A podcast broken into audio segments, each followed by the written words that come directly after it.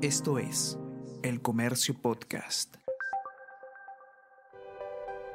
Porque la información veraz es tan importante como el aire que respiras, te presentamos a continuación una serie de entrevistas con fuentes especializadas en medio de la pandemia por COVID-19. Es momento de escuchar solo a los que saben. Mi nombre es Martín Tumay y soy periodista. Gracias por acompañarnos. El Comercio Podcast presenta El Comercio te informa. Hola amigos del comercio, ¿qué tal? Muchísimas gracias por acompañarnos, gracias por seguir nuestra cobertura minuto a minuto, tanto en la página web, también tenemos cobertura en la edición impresa y no nos detenemos tampoco en las redes sociales, ¿no? Estamos siguiendo la llegada de la próxima, el primer lote de vacunas eh, contra el COVID que justamente van a ser de la empresa Sinopharm y tenemos justamente con nosotros al médico infectólogo Fernando Mejía, quien es parte del equipo de la Universidad Peruana Cayetano Heredia a cargo del ensayo clínico justamente de dicha vacuna en el Perú. Eh, ¿Cómo se encuentra, doctor Mejía? Buenas tardes, gracias por la invitación. Gracias a usted por, por acompañarnos. Eh, lo primero quizás es para que nos, nos, nos, cuente un poco cómo se han desarrollado la, cómo se ha desarrollado el ensayo clínico de la vacuna de Sinopharm en el Perú, cuándo empezó, cuántas personas participaron, no sé si nos puede ayudar con esos detalles. Se empezó en fines de septiembre eh, a enrolar los, pacientes, los primeros pacientes eh, y teníamos como objetivo inicial enrolar 3.000 que luego se amplió a 12.000, ¿no? Em, y finalmente, a fines del año pasado, o sea, hace menos de una semana, se terminó con eh, el último paciente enrolado. O sea, paciente enrolado implica que el paciente eh, califica para recibir la primera dosis de la vacuna o la sustancia activa o el placebo, y finalmente, em, ya una vez con los 12.000 pacientes, todos los pacientes son seguidos desde el primer momento eh, que califican para recibir la primera dosis dentro del estudio por un año, ¿no? Entonces, ah, el estudio, si es que no hubiese ningún tipo de eh, intercurrencias, va a terminar a fines del, del, próximo año con el seguimiento del último paciente, ¿no? ¿Y qué es lo que estamos, en, ya terminamos la etapa de enrolamiento o sea, ya no se pueden enrolar más pacientes. Ahora lo que estamos es en la etapa de seguimiento de los pacientes. Cómo están eh, los pacientes em, y em, lo que principalmente se hace es monitoreo diario. Todos los pacientes tienen un monitor al cual eh, los monitores los llaman para ver, preguntarle cómo están, buscando dos cosas, ¿no? Primero, si es que hay eventos adversos y segundo, si es que eh, hay síntomas sugerentes de COVID, ¿no?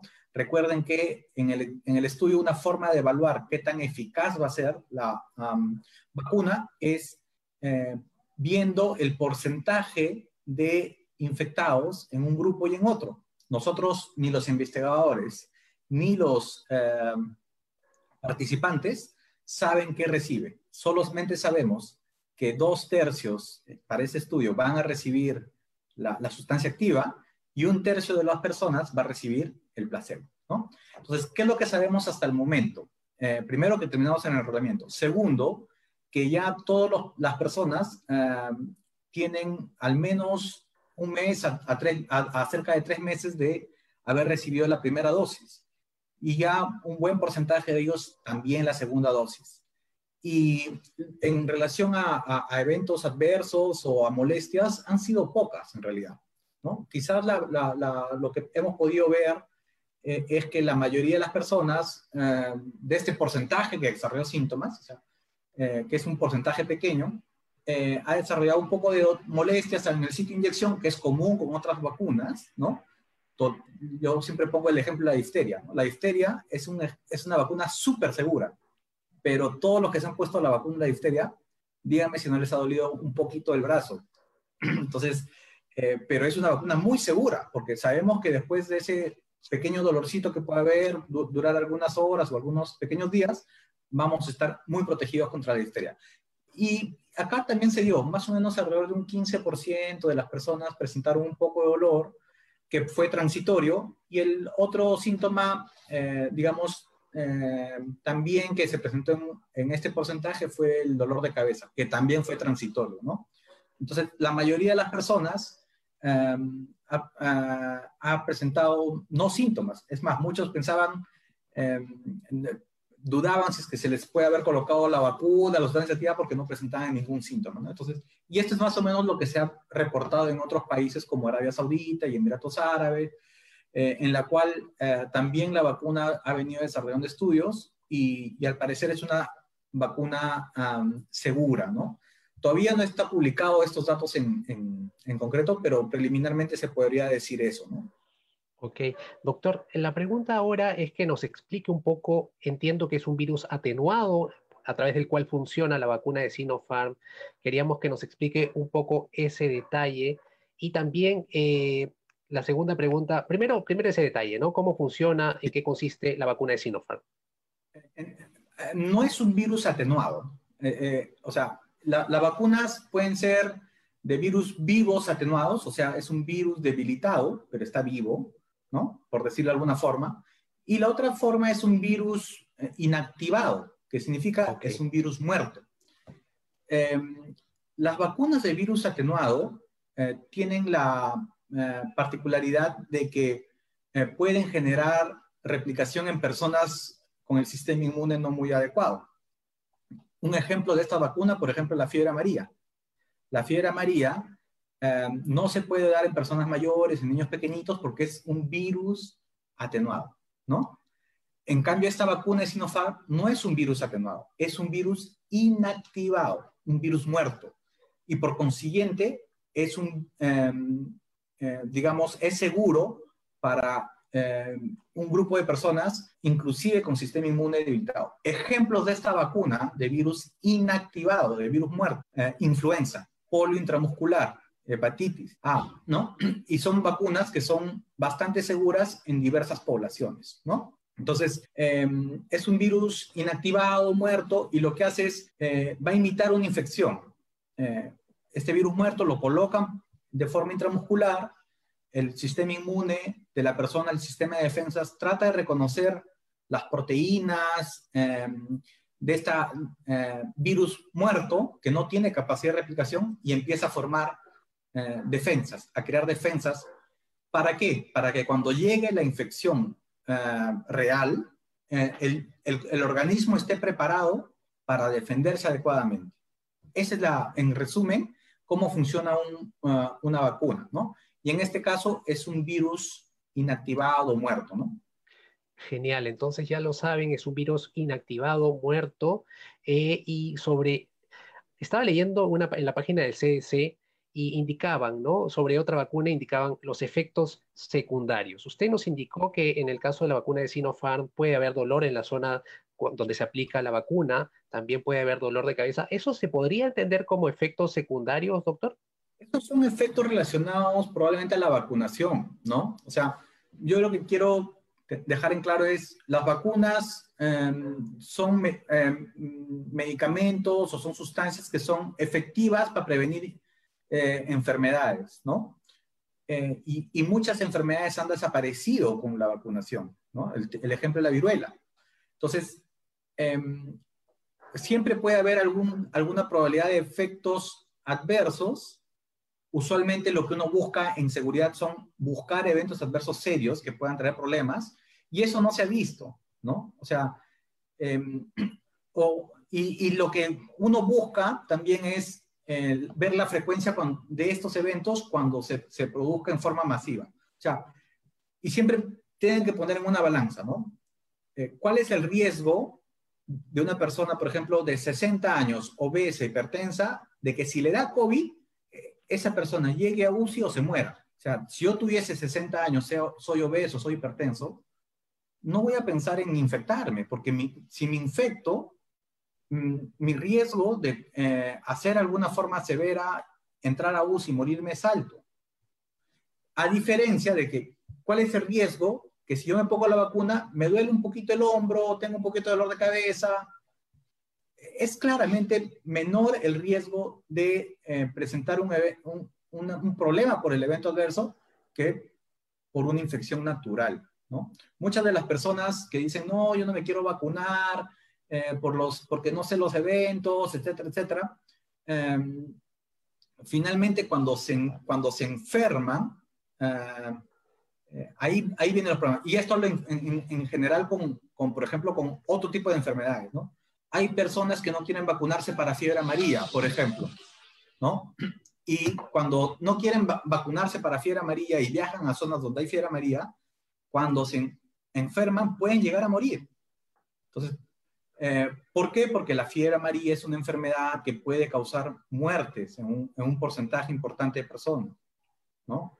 Eh, pero si me vacuno, ese riesgo disminuye. Puede haber efectos por la vacuna de fiebre amarilla, son raros, uno en un millón, uno en cien mil, pero em, el, el, el, beneficio claramente supera el riesgo. Eso es lo, siempre tienen que poner en una balanza eso, ¿no? Cada vez que ustedes toman una decisión, ¿cuál es mi riesgo de que me vacune em, y que haga un evento adverso versus el riesgo de que me infecte y termine en una UCI o termine muriendo, ¿no? Claro. La evidencia indica que las vacunas han ayudado muchísimo a la humanidad, si lo pueden revisar a través de la evidencia. Pero sin embargo, yo sí quiero ser puntual sobre el tema de justamente los eventos adversos que dice el doctor, ¿no? Y que quede claro para la gente que quizás duda o tiene ese eh, temor quizás sobre las vacunas, ¿no? Y, y, la pregunta puntual tiene que ver con lo siguiente justamente por un, los ensayos, leo parte de una nota que tenemos en el comercio, los ensayos se interrumpieron en diciembre en el Perú, los ensayos de la vacuna de Sinopharm, debido a que un voluntario presentó síntomas neurológicos, pero fueron retomados poco después tras analizar el caso. Y sobre ese, sobre ese caso, doctor, yo quería preguntarle, ¿qué pasó eh, justamente con ese paciente que presentó síntomas neurológicos? ¿Cómo se resolvió? ¿Qué, qué, por qué se retomó nuevamente el caso? Cada vez que hay un evento mm, inesperado, digamos, eh, por cuestión de seguridad, cualquier estudio lo que hace es suspender temporalmente la administración de nuevas dosis hasta evaluar el caso, ¿no? Y esto pasa a un equipo de eh, ajeno al, al estudio que finalmente evalúa el caso, ¿no? Y este equipo lo que ha dicho es, no se puede concluir que la vacuna tenga algún, alguna injerencia en el problema que tuvo este paciente, ¿no? Porque es un paciente que tiene muchas comorbilidades, ¿no? Los diabéticos, es un diabético, es una persona mayor, eh, un diabético no controlado, ¿no? Entonces, eh, por consiguiente, consideran que eh, el estudio debe continuar, ¿no? Entonces, eh, justamente porque no ha atribuido directamente el efecto a la vacuna, ¿no? Y, puede ser explicado por otras razones. Entonces, eso es algo que, que, que, hay que dejar en claro. Cuando uno aplica una vacuna, en general, cualquier vacuna, em, si uno quiere hablar de números, ¿no? Por ejemplo, yo le digo, em, en la vacuna eh, para eh, pongámonos así, ¿no? En el ejemplo de, de, de, las personas que desarrollaron una encefalitis, hay, una, hay un viral en este momento y una persona en México que se puso la vacuna y que ha hecho convulsión y todo. Es de una en 120 mil dosis, ¿no? Entonces tú dices, una en 120 mil que haga un efecto adverso, asumiendo que es, eso significa que el 99.99999% no hizo un efecto adverso. Pero ¿qué pasa de 100 personas de riesgo que se infectan de COVID? ¿Cuántas se van a morir? 10, 15% en, en, en, el mejor lugar, asumiendo que tiene SUSI. Si no tiene SUSI, como sucede acá en el Perú, probablemente va, las personas de riesgo que llegan a hacer formas graves, un 30% van a fallecer. Entonces, ese es, ese es lo que uno tiene que siempre poner en una balanza, ¿no? El riesgo versus el beneficio. Y eso es algo que hay que comunicar adecuadamente. Ok. Eh, entonces, quizás recapitulando, las personas están preguntando mucho sobre eh, qué podrían sentir luego de ponerse la vacuna. Justamente la vacuna de Sinopharm, la primer, el primer lote de un millón de vacunas llega este mes. Entendemos que las personas que se van a vacunar primero son las personas del personal de salud, y luego seguirán eh, de acuerdo a un organigrama que también tenemos en una nota del comercio. Eh, las personas podrían sentir, como ya nos dijo el doctor Mejía, dolor en el brazo, eh, dolor de cabeza, pero son síntomas que se van a, las pocas horas o a los pocos días. doctor, en cuanto a la eficacia, hay datos que indican que la vacuna de Sinopharm tiene 79% de eficacia. Pero cuando se ha probado en otros países, eh, la, eficacia ha subido quizás a 90%. Eh, sabemos que estamos corriendo un estudio en el Perú y que la eficacia también podría variar en el Perú. Y en ese sentido, doctor, ¿hay algún hay un dato, algún número de eficacia de la vacuna de Sinopharm que ya nos podría adelantar o no? Em, yo quiero dejar en claro esto, la eficacia es eh, el resultado que se obtiene bajo situaciones totalmente controladas, ¿no? O sea, eh, por ejemplo, la eficacia de la vacuna de Pfizer se da porque tienen una cadena de frío perfecta en los estudios clínicos. ¿Sí? Entonces, eh, los pacientes eh, tienen un sistema de seguimiento ah, óptimo, porque en Estados Unidos, donde se ha dado la gran ah, mayoría de voluntarios, su sistema de historias electrónicas, de registros es, es amplio y bien, y bien organizado. ¿no? y también porque si en caso de enfermar un paciente, pues em, eh, pueden hospitalizarlo temprano, etcétera, etcétera, ¿no? O sea, es bajo situaciones totalmente controladas. Cuando pasa a la vida real, sale de un estudio para aplicarlo en la vida real, hay, uno, hay muchos factores que determinan ya no eficacia, lo que uno busca es efectividad. Y la efectividad es qué tanto va a funcionar mi vacuna en situaciones reales. ¿Ya? Entonces, em, yo creo que lo que ha hecho el gobierno es adecuado. Em, hay que ser bien claros. La vacuna de Pfizer puede tener mucha eficacia, pero es imposible en el Perú manejar una cadena de frío de menos 70 grados. Probablemente las vacunas llegan, no van a poder ser bien conservadas, se van a terminar valorando las vacunas, no siendo efectivas a las personas, no se va a poder trasladar. Es muy problemático, ¿no? Eh, eh, desde el punto de vista logístico y muy caro también, ¿no? Porque congeladoras a menos 70 son carísimas. Y poner eso en cada región, en cada centro, porque vas a necesitar miles de puntos de vacunación, es, no es em, logísticamente eh, rápido. Y lo que uno quiere con una vacuna es rapidez en la vacunación justamente para prevenir o disminuir el número de muertes de manera significativa, de forma rápida también, ¿no? Entonces, em, la eficacia en la vacuna de Sinopharm em, está dada por, eh, hay que definir bien cómo midieron, cuál fue el resultado. Si es que la persona no muera, que la persona no se infecte o que la persona no tenga síntomas. Miren, ¿ah? es, diferente. Una cosa es infectarme, otra cosa es que desarrolle síntomas y otra cosa es que desarrolle síntomas graves. Entonces, la mayoría de, los estudios de vacuna lo que han buscado es desarrollo de síntomas. ¿Sí? Entonces, la eficacia va por, por ahí. Pero cuando uno ve desarrollo de síntomas graves, la vacuna de Sinopharm tiene casi 100% de protección. O sea, lo que quiero decir es, la vacuna de Sinopharm, si se colocan las dos dosis adecuadamente, va a proteger de que las personas enfermen de forma grave, va a prevenir la enfermedad grave y por consiguiente va a, prevenir el ingreso a hospitalización, el ingreso a UCI el y muertes. Lo mismo con la vacuna de Pfizer. Al final lo que importa es, hay que ver qué cosa es lo, lo importante. Si te enfermas, pero de una forma leve, bueno, pero si te enfermas, si te mueres, ese es un resultado mucho más, em, digamos, eh, duro para finalmente tomar las decisiones, ¿no? Entonces, la eficacia, la Organización Mundial de la Salud dijo 50% para arriba está bien.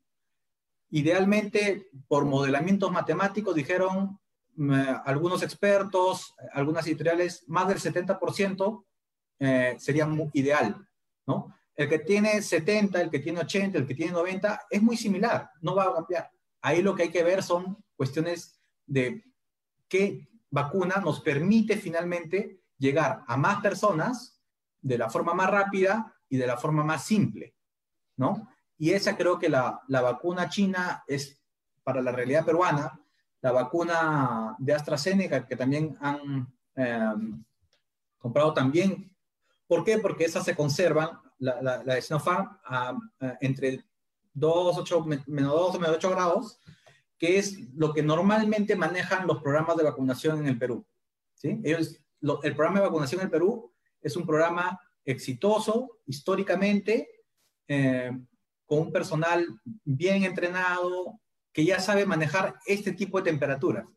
Y son muy estrictos con este tipo de... Entonces, las vacunas van a asegurar que estén bien, bien protegidas y sean efectivas, ¿no? Claro.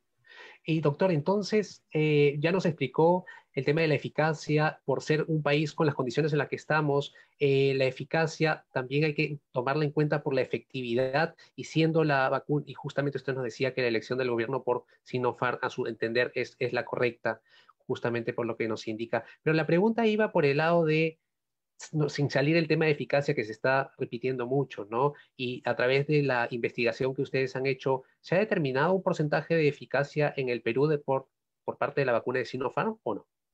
No, todavía no. Probablemente eh, a fines de, este mes hay algo preliminar.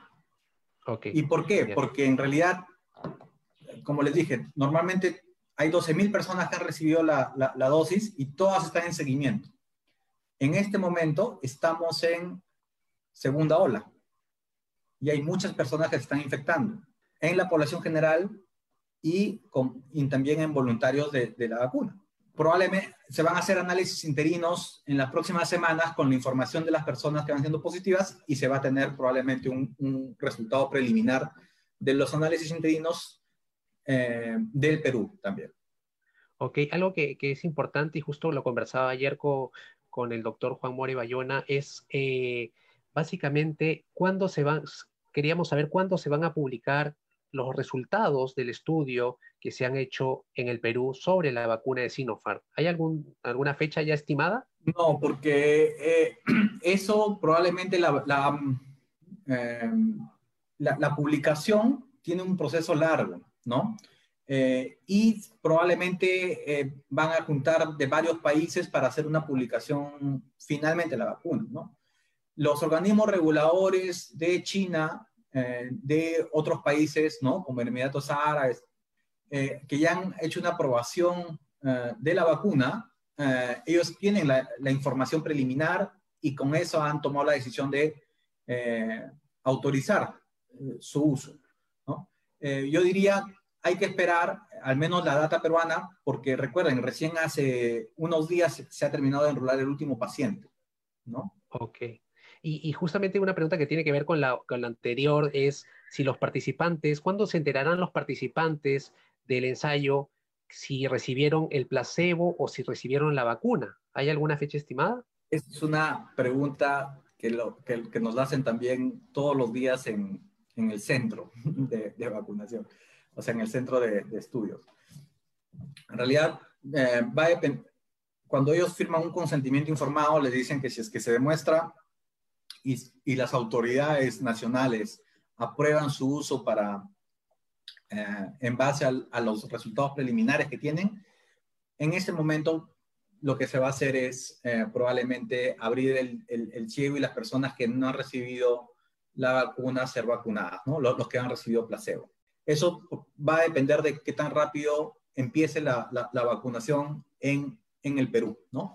Porque no, no basta con que el presidente salga a decir, ya, hemos hecho el contrato. Tiene que ser todo un proceso de compra, un proceso de...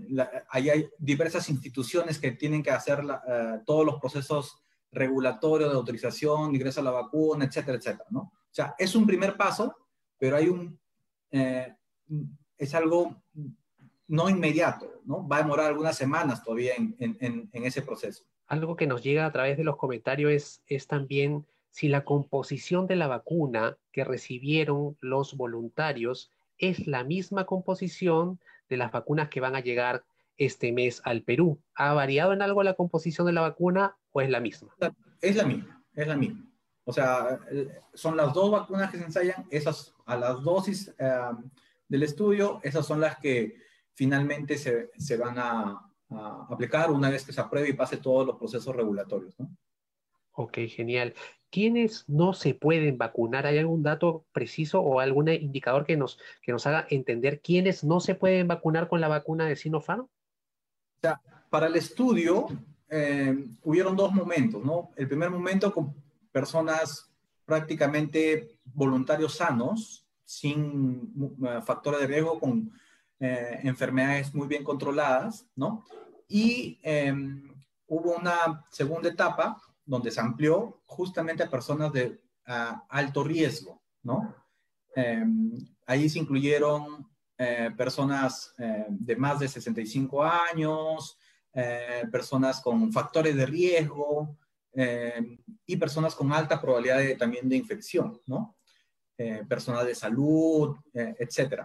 Entonces, yo creo que esa decisión de quién se va a vacunar o no va a venir de una política de, de la, va a dar el ministerio, ¿no? En base a los estudios preliminares que, que van a salir, ¿no? Eh, pero es evidente que al ser una vacuna de virus eh, inactivado, es segura, ¿no?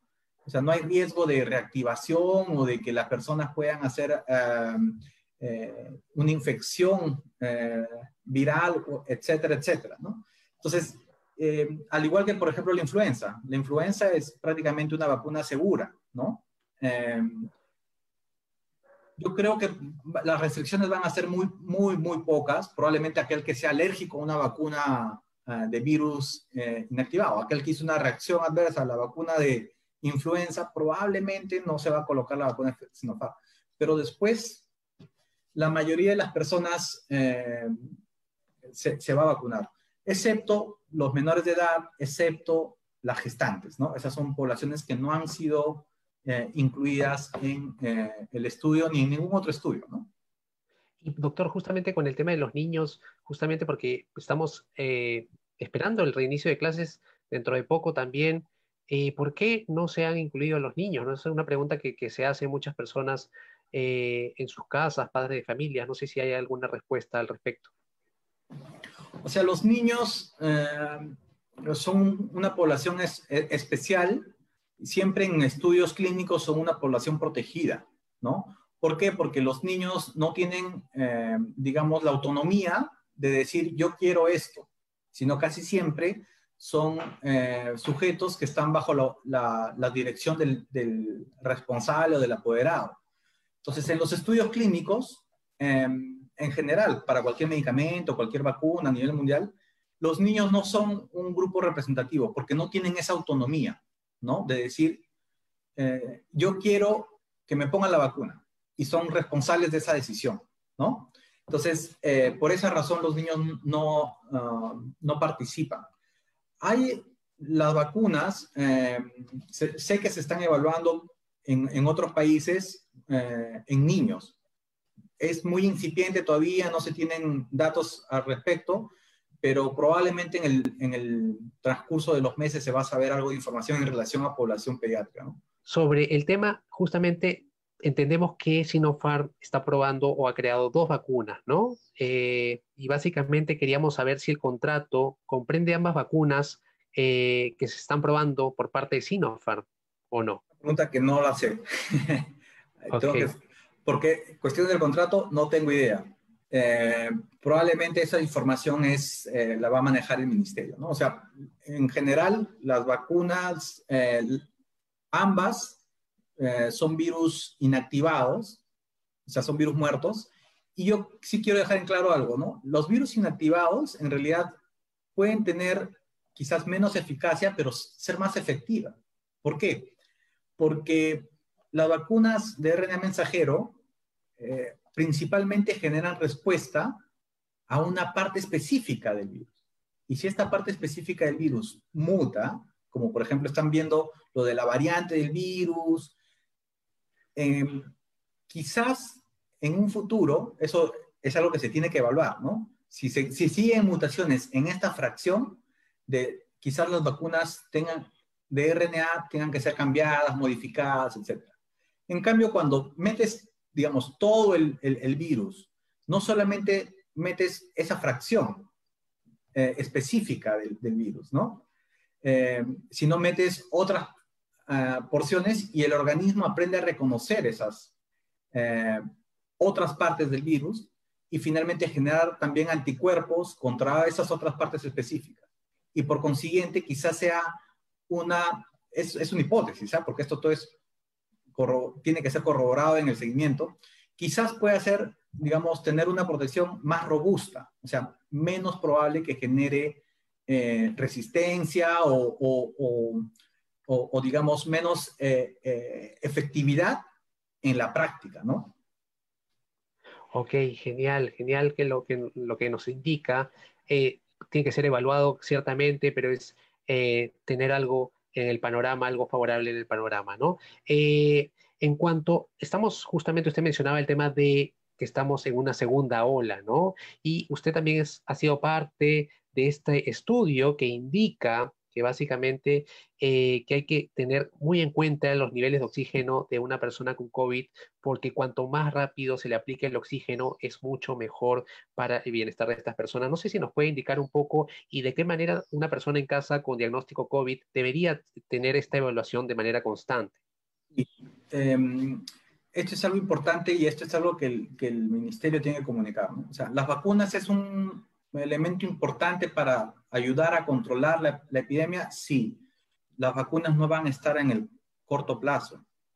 Eso tienen que tenerlo claro las personas. En el corto plazo estamos en este momento en una segunda ola, con números ascendentes de contagios, al menos en Lima y en algunas regiones del país. Entonces, si yo me cuido, pero a pesar de eso, tengo, primero tengo que decir en quién sospecho que tiene COVID. No piensen si es que le duele la garganta que es el cambio de clima. Si es que están con fiebre, no piensen que es un resfrío. En número creciente de casos hay que sospechar COVID. Entonces, por favor, las personas tienen que primero proteger a su entorno, manteniendo distancia, usando mascarilla en casa, eh, lavándose las manos, y, abriendo las puertas y ventanas para que estén ventilados todo el tiempo, de día y de noche. ¿Me entiende? Segundo, eh, protegerse uno mismo. ¿Qué significa? Llamo para que me hagan el, el, el, despistaje y, lo más importante, monitorizo mi saturación de oxígeno. ¿Por cuánto tiempo tengo que monitorizar? Los, los primeros 10 días desde que inicio síntomas, especial énfasis entre el quinto y décimo día. Si yo me monitorizo cinco veces al día, en la mañana al despertarme, a media mañana, a, mediodía, a media tarde y antes de dormirme, y mi saturación de oxígeno ha estado adecuada, 95 a 100, es ese rango, em, y no he tenido ningún, em, ninguna desaturación, una disminución baja, puedo tener muchos síntomas, pero no me voy a complicar, no voy a llegar a un hospital, no voy a entrar a UCI, nada por el estilo. Ese es el, el mensaje. Si es que estoy en Lima y la saturación empieza a disminuir 94, 93, 92, 91, inmediatamente tengo que ir a un establecimiento de salud para que me evalúen, porque el elemento más importante es la aplicación de oxígeno. ¿sí? No esperar que la saturación baje. Las personas pueden no sentir que les falta el aire, pero pueden estar con la saturación baja. Eso es importante que sepan las personas. Eh, ¿por, qué es importante? Porque si tú llegas con saturaciones entre 93, 90 a, a recibir oxígeno, tu probabilidad de superar el COVID es altísima. Pero si tú llegas con saturaciones porque no te diste cuenta, porque dijiste eh, debe ser otra cosa, o porque tomaste tratamientos eh, que te dieron en la farmacia o, o algún médico eh, que no tiene claro las cosas, te da un montón de tratamientos y empeora tu saturación y llegas con saturaciones menos de 85, especialmente menos de 80, prácticamente tienes perdido la, pelea contra el COVID. Las personas que, que tienen, llegan a los hospitales o a recibir oxígeno con menos de 80 de saturación, tienen casi 700% más riesgo de morir. 700% más riesgo de morir. Entonces, es altísima la, probabilidad.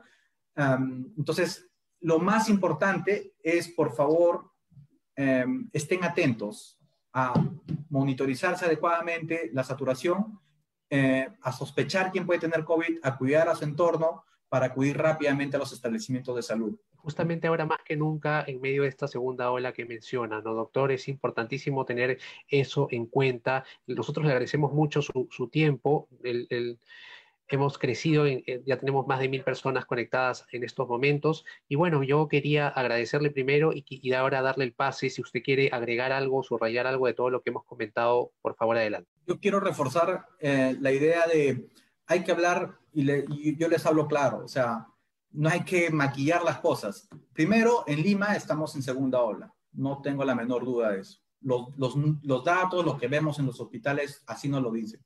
Entonces, si estamos en segunda ola, tenemos que cuidarnos, uno, todos. Dos, tenemos que sospechar que podemos tener COVID. El COVID nunca se ha ido. El COVID bajó su número de casos, pero nunca se ha ido. Y ahora está en rebrote eh, y estamos en una segunda ola. Y por favor, monitorícense la saturación, organícense. Eh, si tienen que hacer una inversión, hagan una inversión por familia en un pulso oxímetro. Si no puede la familia, organicen su barrio, a sus vecinos. Eh, todos deberían saber quién tiene un pulso oxímetro, porque si es que yo pienso que tengo COVID, tengo que monitorizarme. Recuerden, 10 días, especialmente entre el quinto y décimo día, tengo que estar muy atento. Y lleguen temprano a recibir oxígeno. ¿sí? Eso creo que en este momento, hasta que finalmente empiece la, vacunación en forma masiva y todo, es lo más importante. Las vacunas son buenas, son esperanzadoras, van a hacer que las personas no mueran, que las personas regresen a trabajar sin miedo, etcétera, etcétera. Pero en este momento la prioridad es mitigar eh, los contagios y mitigar las muertes que va a traer el COVID, ¿no? Muchas gracias por habernos escuchado y ya saben, la buena información es poder. El Comercio Podcast.